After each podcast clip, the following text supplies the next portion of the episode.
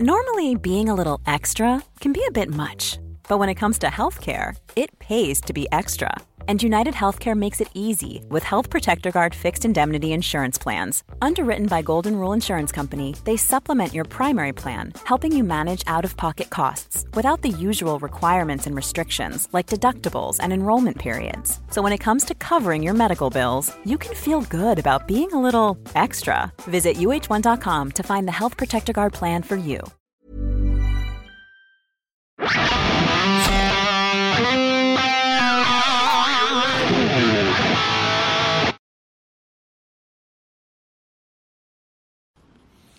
Grüezi miteinander. Wir begrüßen euch ganz herzlich zu einer weiteren Ausgabe von Weltwoche Daily Spezial Hubis Bundeshaus. Heute mit dem Hubert Moser in Zürich. Wieder einmal danke, dass du Zeit hast. Wir reden über das Schnurri-Thema in Bern. Nummer eins sind zwar gerade Skiferien, Sportferien, aber mehr oder weniger alle reden über die AHV, über die 13. AHV-Rente, ähm, wo wir darüber abstimmen im März. Was ist da Sache? Um was geht es da genau? Was ist da deine Meinung?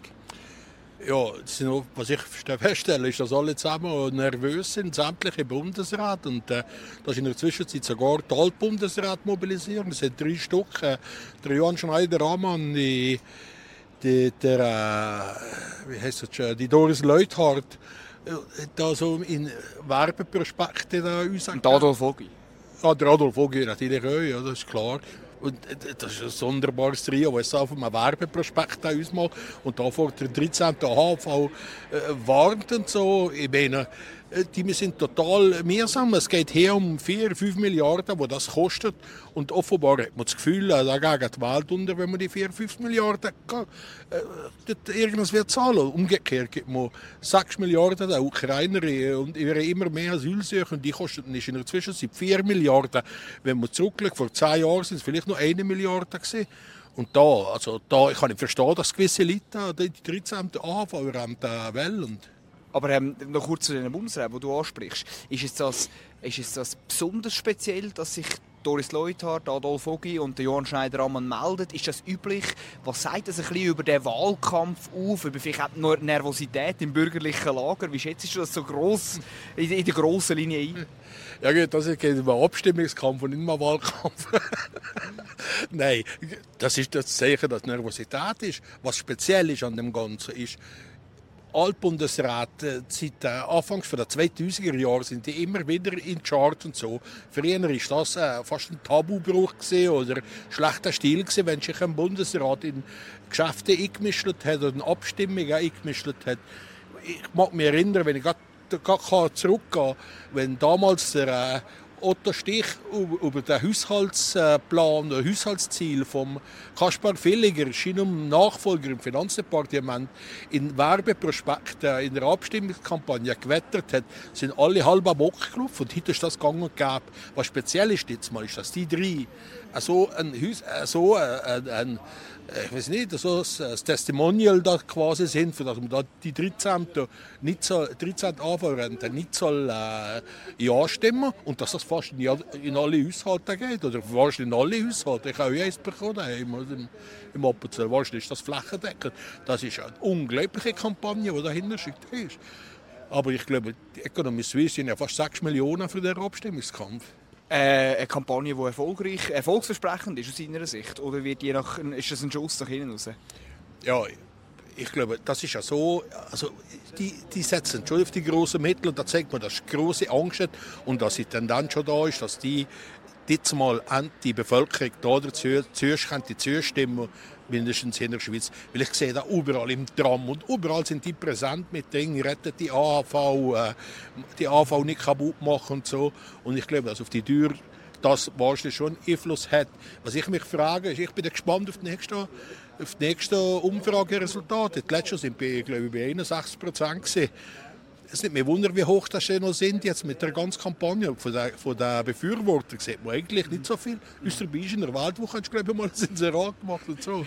Interessant ist ja vor allem, der Christoph Blocher hat im Albis Gütli hat er eigentlich hat er gesagt, ja, er würde es auch noch lässig finden, der 13. AV, er würde aber auch 14. und der 15. AV noch lässig finden.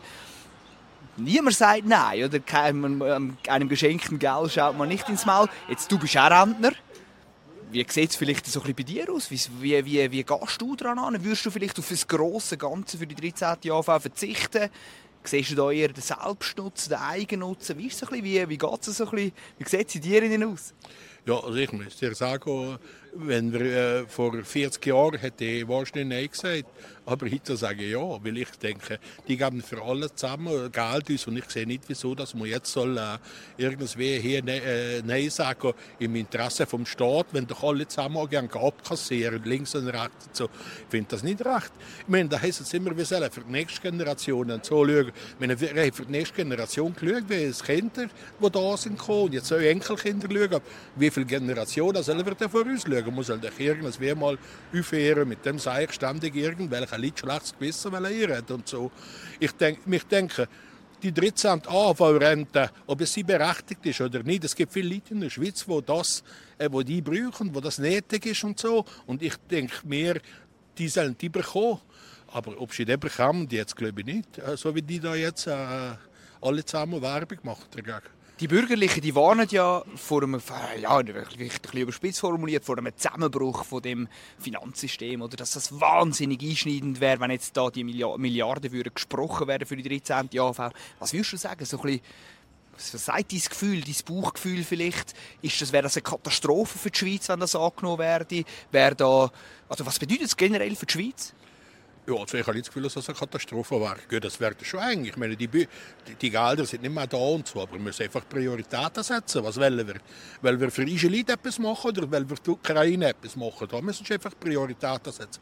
Das sind alle der Sachen, die in den letzten Jahren finanziert sollst du einfach mit dem aufhören und das sollst einfach da schauen, etwas machen. Und vergiss einfach gar dass wir in, äh, in, in vier, fünf Monaten über die zwei Ziele abstimmen. Da geht es darum, der, äh, der Umwandlungssatz von 6,8 auf 6 Prozent im Brit reduzieren. Das heißt, dass man massiv weniger Pensionskassengelder bekommt. Das ist auch noch etwas, was ich schenke am Schluss.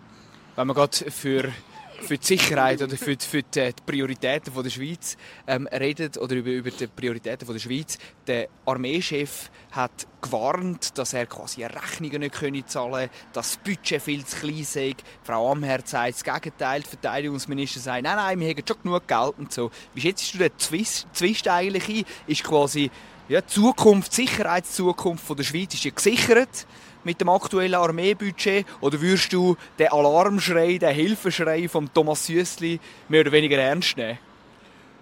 Ja, der tut sicher auch äh, schauen, dass er so viel Geld wie möglich bekommt. Und ich sage, irgendwann vor zwei Jahren hat man entschieden, dass in Europa wieder einen Paradigmawechsel gegeben hat und dass man offenbar konventionelle Kriege wieder für möglich halten. Und in dem Moment müssen wir alles dran setzen, die Armee wieder aufzurüsten. Ich meine, wenn mir der Armeechef kann erzählen, sie haben keine Artillerie mehr und von sechs Panzerbataillonen sind zwei einsatzbereit. Also wenn sie aufgeboten wären, hätten sie nicht mehr genug Material für alle zusammen. Also dann müssen sie sagen, entweder rüsten die Armee jetzt subito auf oder sollen sie einfach aufhören und die Armee einfach abschaffen. Aber das sollen sie so ehrlich sein, das sagen. Einfach das Hin und Her. Aber das ist euch, das, für euch Amherd, das ist doch wieder typisch. Die kommt daher und erzählt, dass sie kein Problem und währenddessen, dass ihre Armeechef uns rieft. Also das zeigt die ja offenbar, die reden gar nicht miteinander offenbar. Ich weiß nicht, was die miteinander den ganzen Tag verkehren. Und dann baut schon so ein, ein sicherheitspolitisches Staatssekretariat auf ist jetzt auch gesagt, das kann man kostenneutral. Aber ich mache jetzt her, ich gehe jetzt her jede Wette und ich sage dir das, das wird nicht Hunderte von Millionen kosten bis am Ende. Und da gibt es hunderte Begründungen, wieso dass man das, das doch so, so viel kosten, obwohl das mir ja gesagt hat, das sei kostenneutral. Das wird so ausgehen. Also anstatt das Geld, anstatt so ein Apparat aufs Blaue, wo kein Mensch braucht, wo, wo nicht weiß für was, wir wollen nicht in die NATO. Und genau auf das ist es ja ausgerichtet. Sollst du gescheiter die Armee aufrüsten und endlich mal denen jedem das Gewehr in die Hand drücken. Sie kann verteidigen. Das kann doch nicht sein, dass wir eine Armee haben, dass wir 160'000 Mann haben oder 120, je nachdem. Und von denen nicht alle zusammen irgendwas Wehr ausrüsten haben. Aber wie kann es wie überhaupt sein? Meine, hast du da irgendwelche Insider-Informationen? Wie kann das sein, dass Verteidigungsministerin Viola Amherd diametral etwas anderes sagt als ihr Armeechef? Was ist da? Was, was, was, was geht da genau ab? Was für ein Spiel wollen die spielen mit uns in der Öffentlichkeit? Ja, die, ich muss sagen, das haben schon im Bundesrat diskutiert. Dass da nicht so schnell, also das Ganze ist auch das, dass, äh, das, der ganze Hintergrund ist der, dass man beschlossen hat, dass das Armeebudget bis 2030 äh, pro Jahresprozent wächst und so. Und jetzt aufgrund von der Finanzklemme, die der Bund hat, wo sagt, wäre jetzt wenig Geld, haben sie jetzt beschlossen, dass man das auf 2035 aussehnt. Und aufgrund von dem ist natürlich auch ein bisschen wenig Geld und dann der Armee ein bisschen zu viel ausgegeben.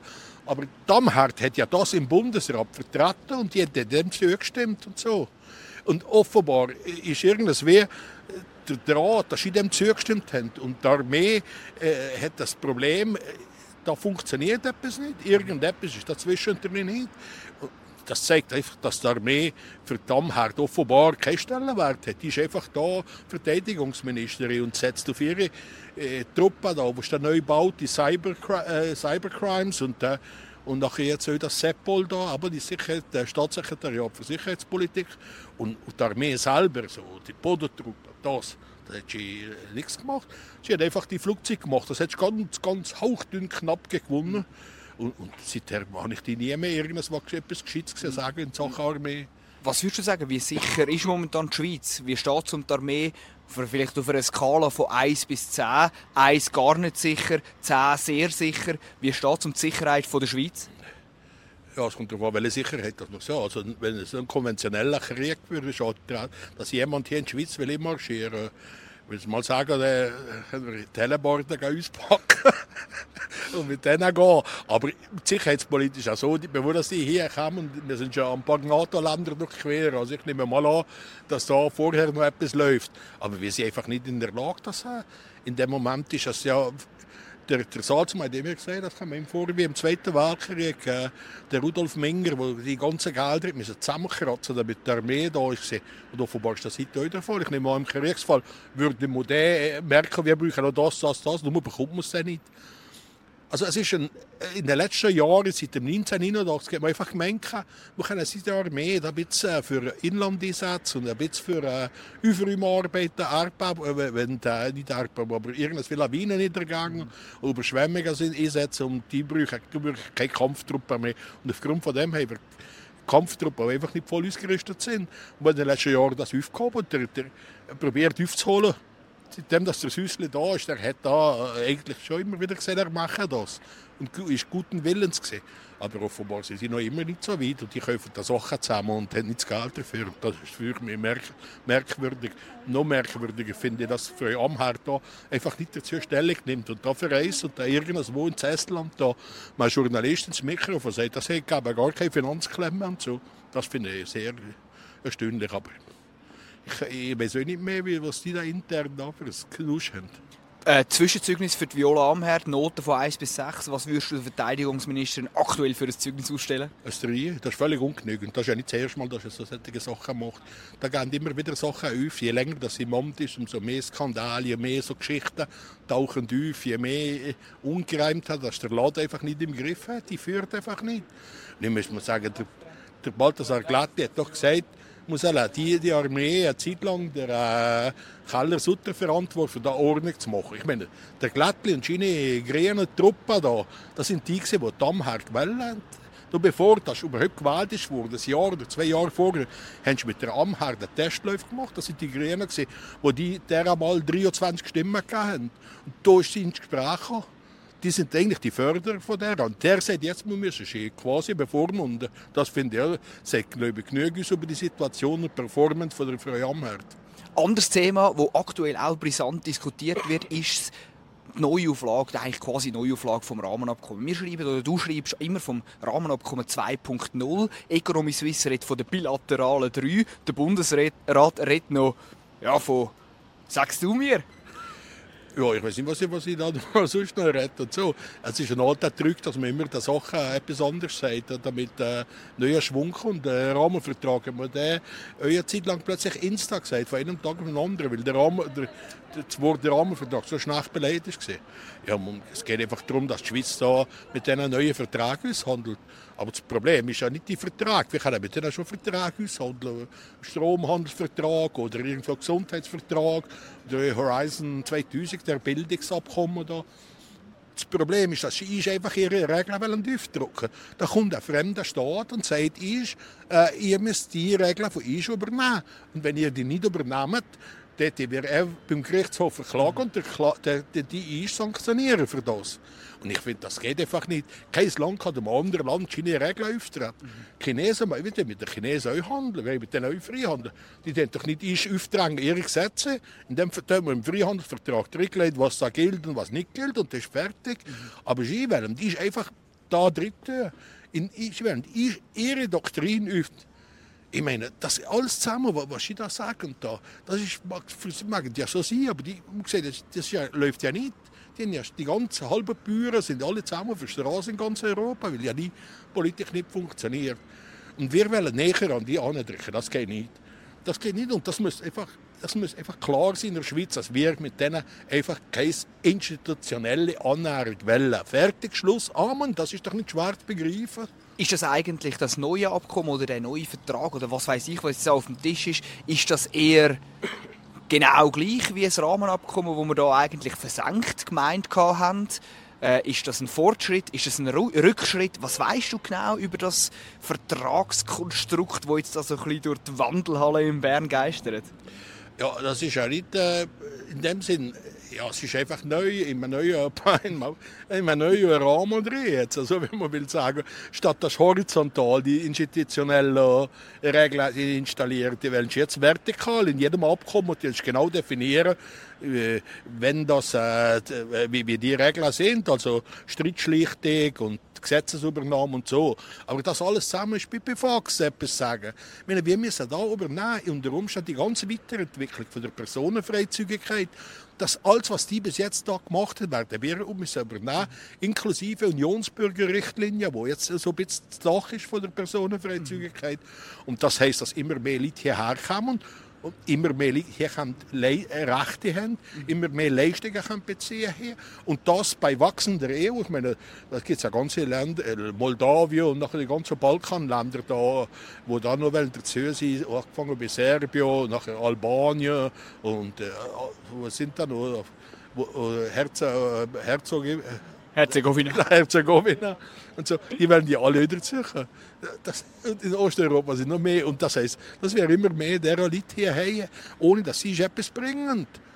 Ich meine, das, es kann ja nicht sein, dass wir hier jedes Jahr hier mehr Leute hier haben, obwohl wir immer noch äh, zu wenig Fachkräfte haben. Vielleicht auch noch zum Abschluss. Wie weit ist das schon fortgeschritten, wo du jetzt genau geschildert hast, das Vertragskonstrukt? Wie konkret ist es schon? Wie, wie weit ist man da schon in dem ganzen Verhandlungs- oder Vernehmlassungsprozess oder in, der, in dem diplomatischen Verfahren? Was weißt du über das? Also, soweit ich weiß, ist jetzt, es hat der Nationalrat das Mandat, hat das Mandat vom Bundesrat, kann, hat der Nationalrat dem zugestimmt und so. Es sind zwar ein paar äh, wenige Sachen drin da, aber die, die, das ist alles zusammen nur äh, so äh, Kosmetik. Die große Linie vom Bundesratsmandat haben sie einfach festgelegt. Das ist das Erste. Und das Zweite, es geht in der Ständerat, wenn der, glaube ich, noch nicht entschieden darüber, die wird das Gleiche machen. Und das heisst, dass nachher die Kantänen sowieso schon eingeknickt, die haben sowieso das durchgewunken. Und das geht das einfach, dann gehen die einfach verhandeln und dann wollen das bis Ende Jahr da durchbringen und so. Also Ende 24? Ende 24, das sind sie auch gesagt, das war ein Termin gewesen, wo, wo der äh, Seferovic, Sefkerovic da gesagt hat, damals von der EU. Und da haben wir einfach plötzlich übernommen. Am Anfang hat es immer geheißen, wenn ich angeleitet habe im EDA, dass ich, dass ich einen Terminangabe von ihnen. Aber das letzte Mal, wenn ich richtig im Kopf hatte, äh, Damherr, das letzte Mal Bundespräsident Damherr, das letzte Mal von Ende 24 geredet, dass Schiers Grossziele das macht. Es geht doch nicht so etwas. Was kannst du vielleicht unseren Zuschauerinnen und Zuschauern mit auf den Weg geben? Was, wieso ist gleich, besteht gleich noch Hoffnung, dass das nicht bis 2024, dass das nicht umgesetzt wird, dass da quasi die Schweiz noch eigenständig, noch unabhängig bleibt von der EU? Besteht da überhaupt noch Hoffnung dazu? Ja, also die einzige Hoffnung, die besteht, ist, dass die das äh, vor das Volk bringen müssen. Es ist ja momentan ein großer Streit im Gang, ob man das nicht müsste, das obligatorische Referendum äh, festlegen und so, dass automatisch vor das Volk kommt. Der Bundesrat will das nicht, die wollen ein fakultatives Referendum, das heißt, das müssen wir 50'000 Unterschriften sammeln und so. Also es kommt das letzte Wort wird das Volk haben, so wie das geht. Also die Verhandlungen wird man nicht können verhindern Und man muss nicht meinen, in diesen Verhandlungen werden noch gross etwas rausgeholt. Man hat die Sondierungsgespräche gehabt und man hat nachher das, der Bericht da gemacht, der auf Englisch ist gekommen, was, das zeigt ja auch über welches Geist das ist und so, dass man einen Bericht, der für die Schweiz ist, äh, auf Englisch äh, bringen, nur auf Druck von der SVP, man dann auch übersetzt. Und da sind schon Deckwerte drin. Das kannst du noch so ein bisschen justieren, so links und rechts noch ein bisschen, äh, aber mehr wird da nicht holen sein. Und die Frage wird natürlich sein, knicken die Gewerkschaften ein, die bis jetzt dagegen sind. Die, die Linken sind ja da total gespalten in der Sache, da ist die Gewerkschaften der Majar, der da mal in einem Interview im Sonntagsblick hat, so wie das Mandat jetzt da daherkommt, auf keinen Fall, oder so wie der uns Sondierbericht da. Bleibt der hart? Ja, und dann hat man da Molina und andere gekehrt, da, nachdem das der Vertrag im durchgewunken haben in der, in der außenpolitischen Kommission vom Nationalrat, dann hat er gesagt, hat das gehört so, der Bundesrat endlich ein Ergebnis vorlegen und so. Aber bleibt, bleiben Gewerkschaften hart? Bleiben die ihrer Linie treu? Oder knicken sie? wenn man denen etwas gibt, dann können sie eh. Also wenn die, die verlangen ja die Anerkennung von mehr Gesamtarbeitsverträgen in der Schweiz und dass man das ausdehnt und fast die Rolle zusammen. Wenn die das bekommen, könnte ich mir vorstellen, dass sie eh knicken. Und was sagt dein Bauchgefühl, wenn du so den Finger, den, den Wind in der Schweiz, den EU-Wind pro Contra so ein bisschen spürst? Was würde das Schweizer Volk sagen, falls dann das Abkommen vor, vor Stimmvolk kommt? Also dann wird das Gleiche passieren wie jetzt bei den 13 Tagen, wo die werden alle Bundesräte, alt und jung und neu und aktuelle mobilisieren, für den Vertrag unter Dach und Volk bringen. Und da wird es wirklich entscheidend sein, dass die Gärtner da zusammenhaben und eine gute Kampagne führen und da den Leuten aufzeigen, was das eigentlich bedeutet, dass wir da ein Stück weit unsere Souveränität verlieren, weil wir können abstimmen künftig über Gesetze, ohne aber Nein können sagen, weil wir Nein stimmen werden von der EU sanktioniert. Und das muss klar werden, das muss eigentlich klar sein.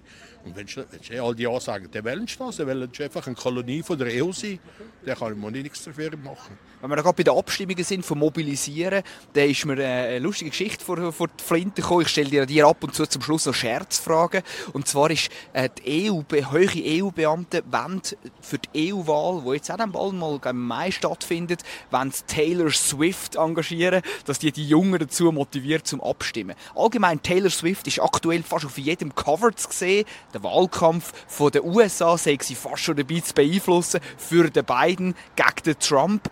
Was ist so, wenn du Taylor Swift siehst, so das politisch Popstar-Phänomen? Was ist so deine Meinung? Wie denkst du über Taylor Swift? Boah, ich, ich, muss ja sagen, ich, das, ich sehe, dass sie da immer wieder aktiv ist und so. Und, wenn ich mit den Grammy Awards da, letzte Woche das gemacht haben, äh, das, äh, uns verteilt, dann ist das auch wieder so äh, ein Gespräch gewesen. Aber was soll das? Also nehme ich die ernst oder was? Vielleicht nimmt ein paar Junge ernst, aber was soll das? Das ist doch kein, äh, das heißt doch nicht, weil die ein paar denen kann singen, dass die irgendeine gewisse Ahnung haben von Politik und von der Welt. Ich sie noch nie etwas Gescheites sagen auf der ganzen. So. Also da, ich, ich weiß nicht, die soll doch das machen, was kann und nicht über Sachen reden, die du keine Ahnung hast. Es gibt doch im Englischen so einen Ausdruck, wo ein Lied über Sachen reden, die du keine Ahnung hast. Wie heisst er? Es gibt ganz einen speziellen Ausdruck da. und da finde ich, die soll doch, doch singen und Grammy Awards einsacken und so, aber doch nicht da. Wenn sie in einen US-Wahlkampf mit dem Trump und da mitmacht, finde ich das okay. Also, soll das machen. Das haben die ja immer Stars und Dinge aufgeboten. Also, aber was das, die, die, hier die EU-Parlamentarier, weil die Taylor Swift da über, also das, was soll der Quatsch? Also das da, nicht das. Und generell, wie findest du Taylor Swift generell? So ein bisschen musikmäßig, kulturell? Wie findest du sie? Was, wie denkst du über Taylor Swift generell? Ich denke, es sind so Phänomene wie Taylor Swift. Zeit lang haben sie von der Pink da hochgejubelt und so. Und, und da ist Madonna gesehen, die hat man da. Und jetzt kommt wieder so eine, wie so, äh, so Taylor Swift, wo man da sagt, dass ich, alle Jugendlichen, alle die so zwischen 25 und 35 stehen auf die und dann gefunden, ja, das ist die Musik und so. Und wie ist es bei den über 65-Jährigen? Ja, ich, ich, kann da nichts zu sagen. Also ich, ich bin immer noch von der Born to be Wild Generation und die haben ganz einen härteren Rock durchgegangen als das Gesusel da, was die da machen. Ubi, vielen Dank, dass du uns da auf, aufklärst über Politik, über Weltthemen, die uns bewegen. Vielen herzlichen Dank Ihnen für die Aufmerksamkeit. Bleiben Sie gesund. Schauen Sie äh, bei unseren anderen Inhalten auf unseren Webseiten vorbei, weltwoche.ch und weltwoche.de. Und dann sehen wir uns das nächste Mal, wenn es wieder heisst Weltwoche Daily Spezial mit dem Hubert Moser bei Hubis Bundeshaus. Vielen herzlichen Dank.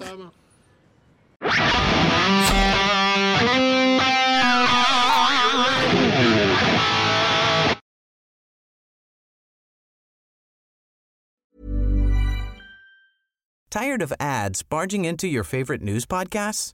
Good news. Ad-free listening is available on Amazon Music for all the music plus top podcasts included with your Prime membership.